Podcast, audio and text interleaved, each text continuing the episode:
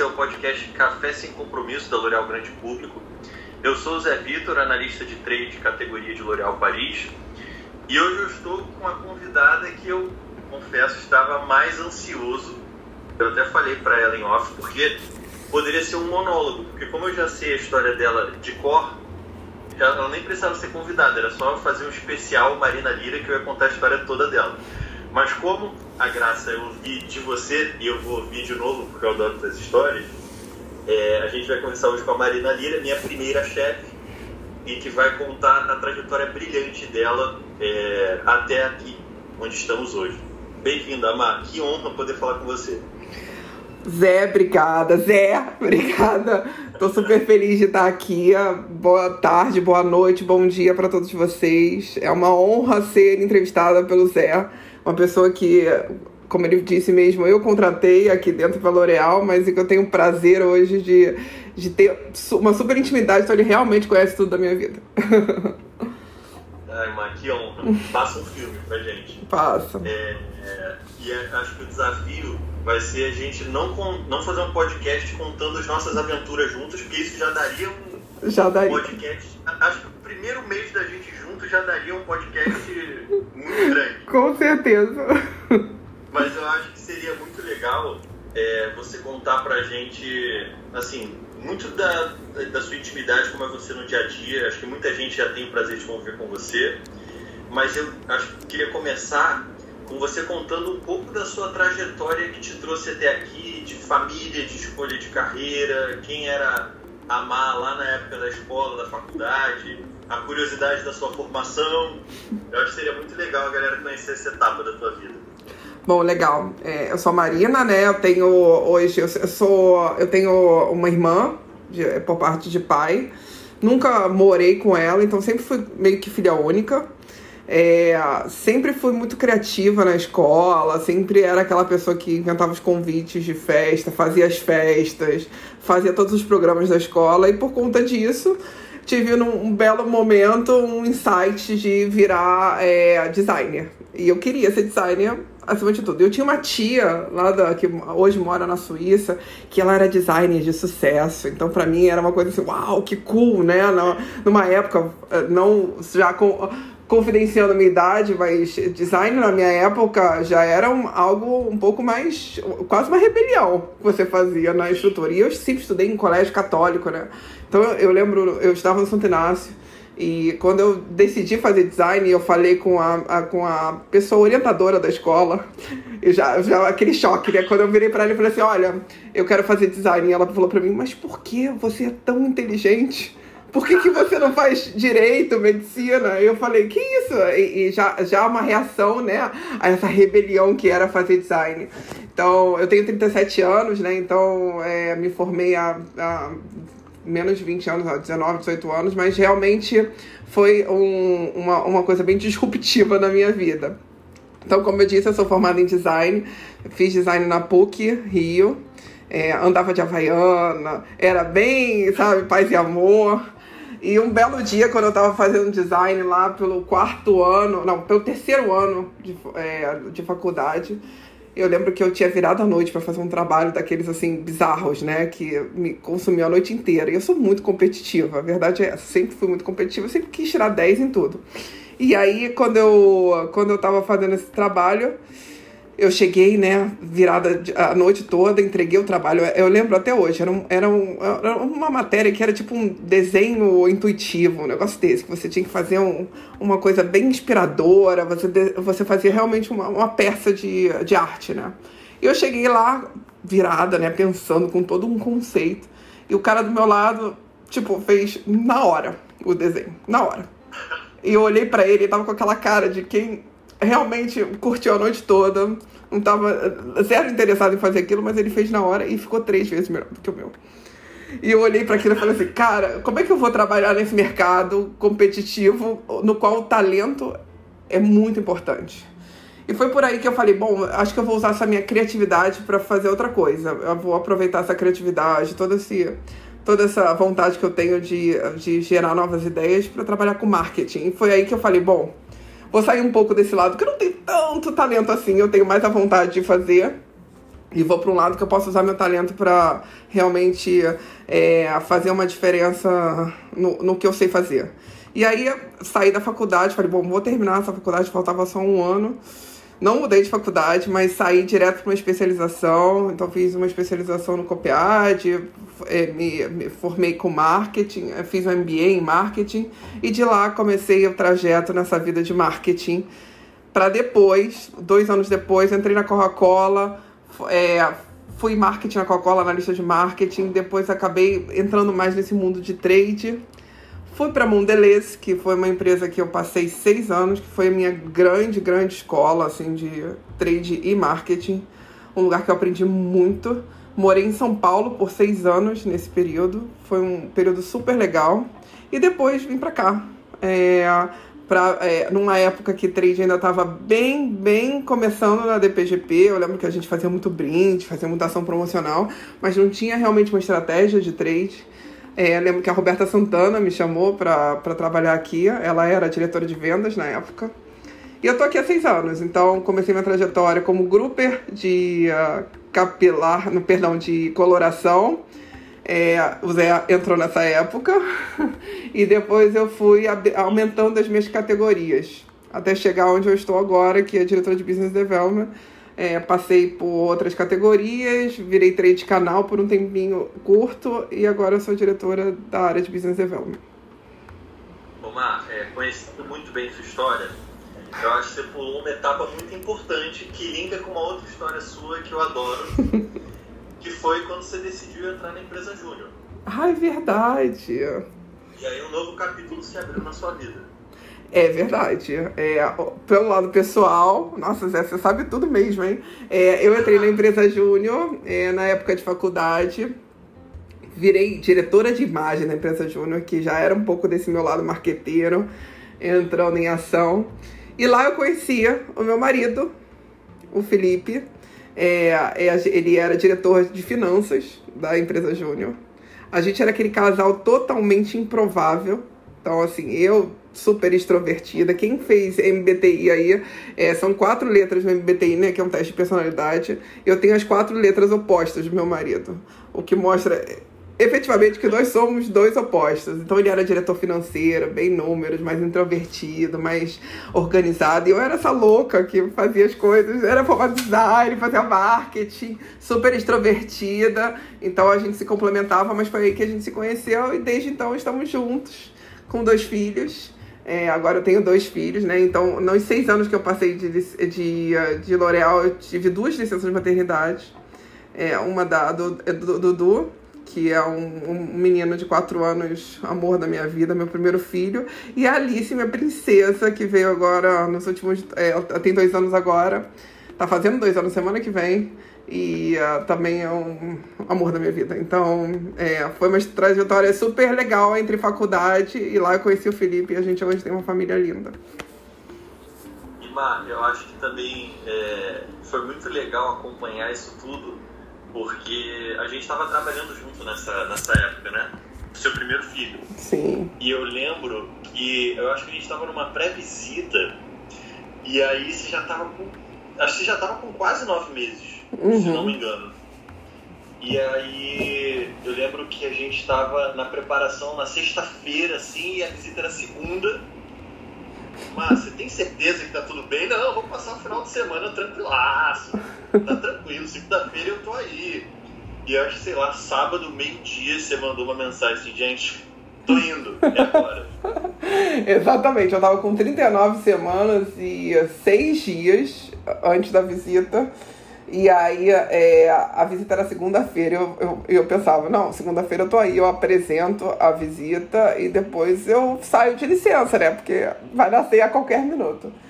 E eu lembro que eu comecei com as dores do trabalho de parto. E eu lembro eu abrindo o computador salvando o material na rede, ligando pro meu ex-chefe, que era o Fernando, falou assim, Fernando, olha só, não vai rolar. É, vai nascer agora, então tô salvando o material na rede para você apresentar. Então, ainda deu tempo de salvar, então pelo menos eu consegui fazer tudo que eu queria. Sim. Uma, eu acho que uma, uma coisa legal também, que eu aprendi muito com você, que eu acho que é muito parte da tua, da tua personalidade, que eu acho que é, eu não sei se todo mundo tem oportunidade de conhecer, mas você tem uma liderança muito, não é nem só humana, né? Mas é uma liderança que se adapta muito a cada um, né? Então eu lembro que assim o tratamento e, e os desafios que você me dava eram diferentes do que você dava para o meu par, ou que você dava para a coordenadora da área. É, queria que você falasse um pouco também como que de onde surgiu isso de você conseguir se adaptar tão bem às pessoas? Porque isso deve ter alguma coisa com a tua criação, o fato de você também ter tido muitas mudanças na tua vida, né? De sair para design, acho que você teve que se adaptar muito. Como que você acha que isso te ajudou também para ser uma líder na tua vida? Que para mim sempre foi claro, acho que eu nunca nem te falei isso, mas sempre foi uma percepção minha. Bom, assim, eu amo trabalhar com pessoas. Acho que a parte mais gostosa do meu trabalho hoje como líder é gerenciar pessoas.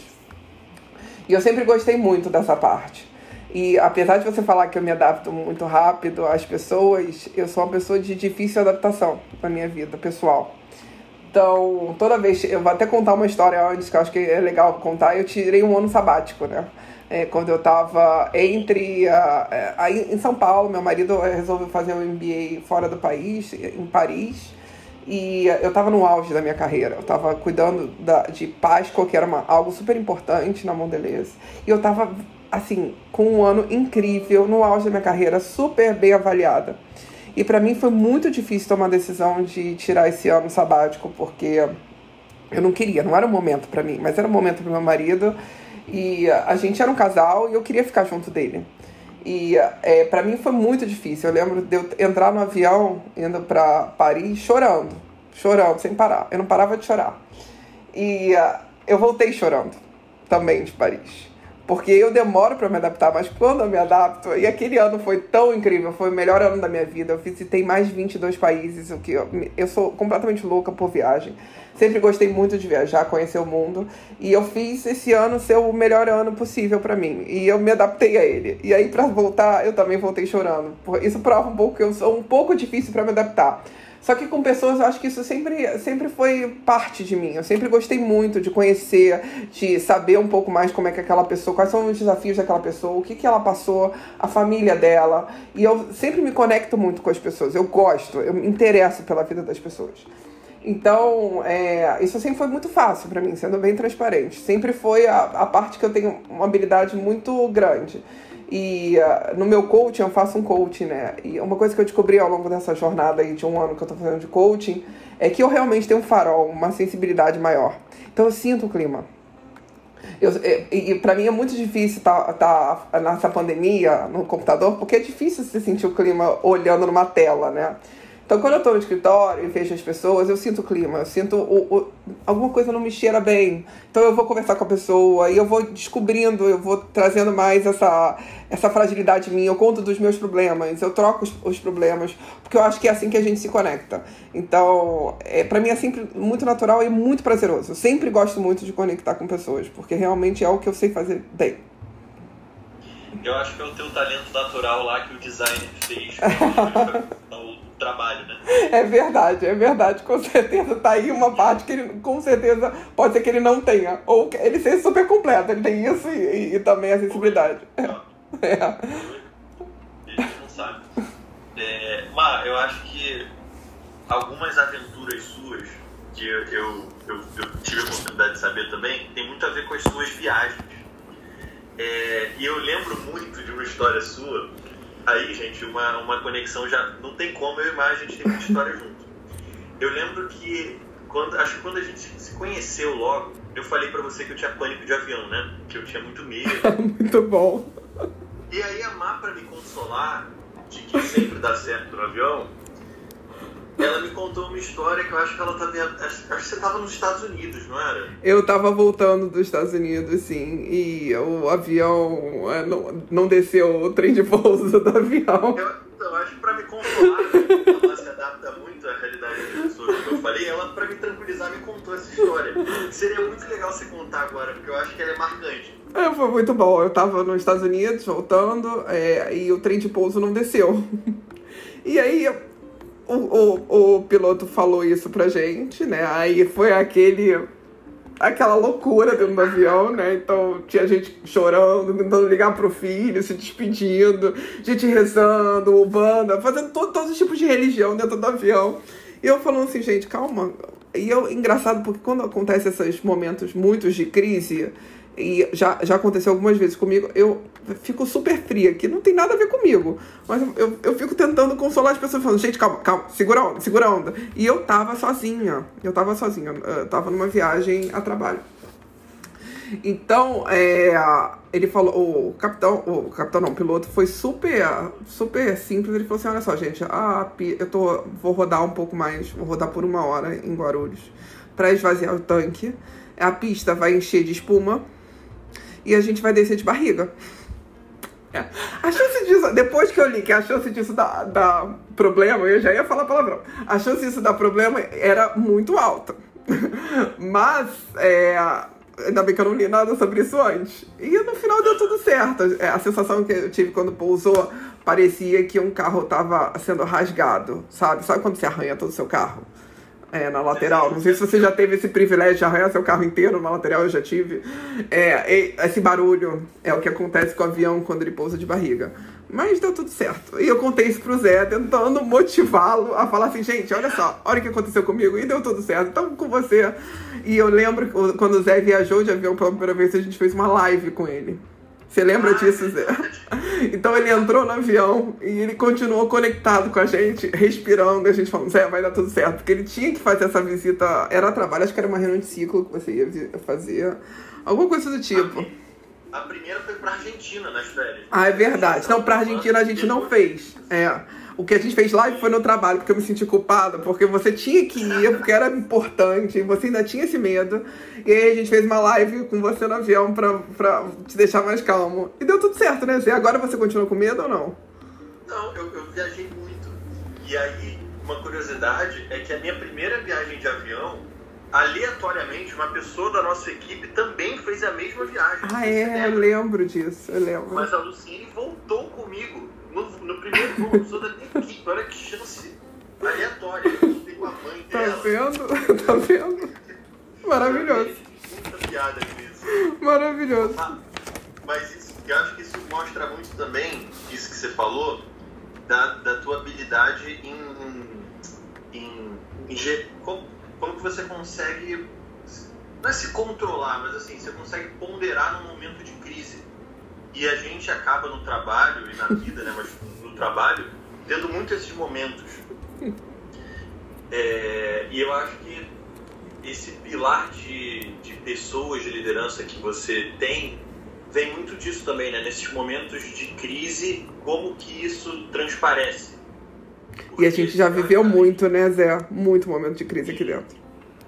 É, e eu acho que uma coisa que você me falou muito também, sempre, era de conseguir curtir essas etapas, né? Também essas etapas de crise. E também mais uma lição que eu levei muito para minha vida. E outra é que é muito complicado contar só a sua história, mas é porque a gente a gente viveu muita coisa.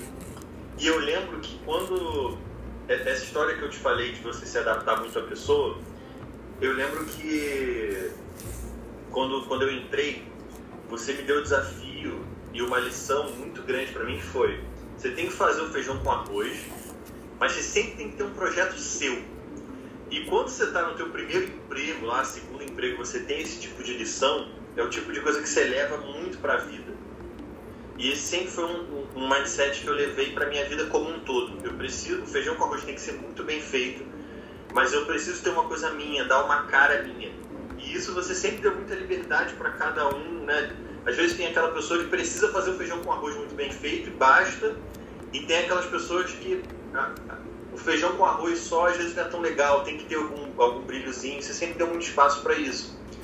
E eu queria saber como que você se vê nisso, né? Porque ao mesmo tempo que você é, lidera muita gente, tem que ter um pragmatismo, né? Ali de um objetivo, uma rotina. Você também, você naturalmente também tem essa coisa muito natural, criativa? Como que você equilibra para você isso no dia a dia? Como que você consegue ponderar? Olha, uma boa pergunta. É, às vezes eu não consigo ponderar, É, às vezes as coisas saem, fogem um pouco do meu controle, às vezes eu me, me vejo voando no céu e alguém me puxa para terra.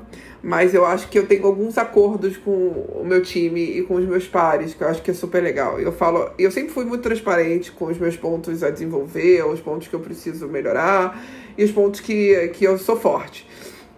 Então eu falo, olha, quando eu estiver voando muito, me puxa de volta. E eu tenho esse acordo. É, é, do mesmo jeito que eu faço meu feijão com arroz, eu sei que eu, a, a, a, minha carne de churrasco, aquela bem boa que vai junto com o feijão de arroz, ela pode virar uma carne queimada se, se a coisa não for cozinhada no momento certo, no tempero certo, etc. Então, é, o meu acordo é sempre com o meu time e principalmente com as pessoas que eu confio mais, que eu sei que vão me sinalizar, vão me chamar na hora certa. Então, muitas vezes eu peço feedback. E, e eu, eu, sempre pedi feedback. Do mesmo jeito que eu dou feedback, eu dou mesmo. Quem me conhece sabe, eu dou feedback a toda hora. Se me pedir, então, eu posso ficar uma hora falando sobre, sobre isso. Nunca tive essa trava. E eu também recebo, e eu gosto de receber. E eu, falo até, por exemplo, todos os meus gestores sempre falam que eu peço até demais, porque eu quero escutar dessa pessoa. E eu quero que ela vá no ponto que eu preciso melhorar. Porque eu sou muito. Eu sou bem perfeccionista também. Eu gosto de melhorar. Eu falo, eu sempre quis tirar 10. Eu sempre fui muito competitiva. Então, é, é, eu preciso que essa pessoa me traga de volta, às vezes, me, me, me, me, dá, me dê um leve tapa na cara. Ei, corda, não é isso que você tem que fazer, não. Não é dessa forma que você tem que fazer.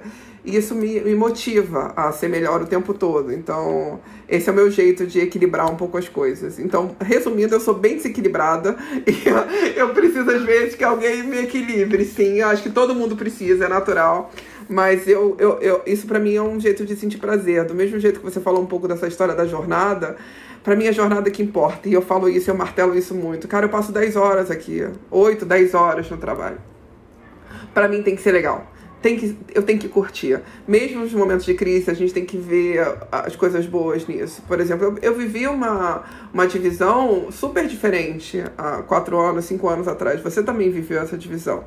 E, e, a gente vendo essa transformação é tão legal. É tão legal, inclusive, voltar no passado e falar assim: nossa, eu, eu fiz parte dessa construção lá desde quatro anos atrás, cinco anos atrás, quando a gente não tinha os resultados que a gente tem hoje.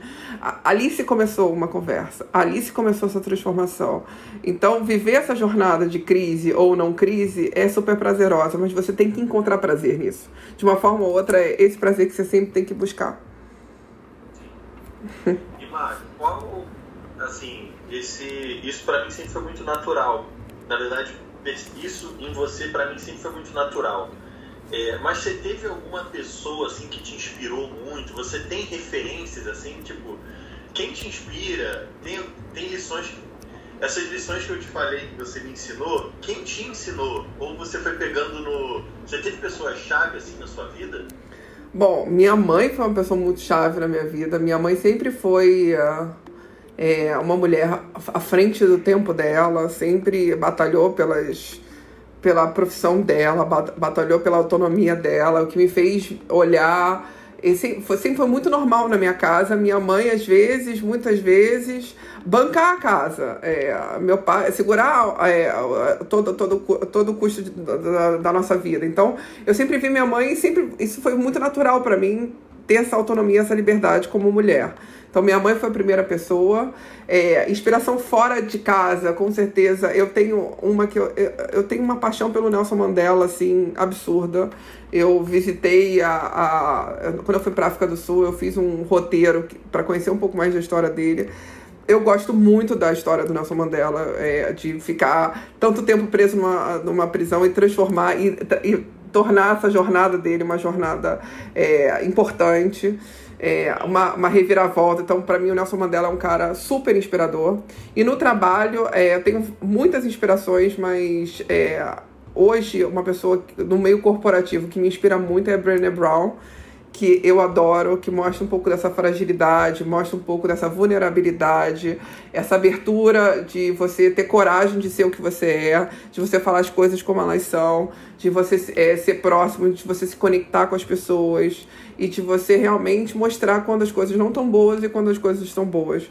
Então a Brené Brown sempre foi minha inspiração. Eu leio muito sobre ela, qualquer livro que sai sobre ela, sobre dela, né? Eu leio, devoro e eu gosto de ter na cabeceira. Que legal, mano. Uhum. E você teve algum desafio na tua carreira que em determinado momento você achou que era insolúvel, que não ia ter solução? Já teve algum desafio assim que esse sim me tirou do eixo e eu tive que dar meu jeito e foi, foi resolvido? Mas teve algum desafio muito marcante assim? Olha, tiveram alguns. É, na L'Oréal, nem tanto. Acho que na L'Oréal eu tive uma carreira um pouco mais é, organizada, né? Eu tive que. É, óbvio, teve desafios do dia a dia, de marca, de solução de problema que a gente vai resolvendo. Mas na Mondelez, a empresa que eu trabalhava antes, eu tive um desafio grande de um, de um competidor que estava chegando no mercado e é, muito forte e a gente precisava atuar. E uh, eu fiz um projeto de cinco anos sobre esse competidor, é um estudo profundo dele, é, como se fosse um war room mesmo, um war game, que foi super interessante, que me fez sair um pouco do, do, do status de você viver todo dia e se planejar muito, né? Então foi super legal e acho que foi um desafio que eu no início achava que não ia dar certo e no final a gente conseguiu, inclusive, que ele não chegasse no Brasil. A gente assustou tanto ele que ele desistiu de vir pro Brasil, que foi super legal. Omar, acho que uma coisa que nem sei se todo mundo tem oportunidade de saber sobre você, mas não só pelo teu background de design, mas por tudo, né? Você é uma pessoa que gosta muito de série, de música. É, o aspecto cultural pesa muito para você.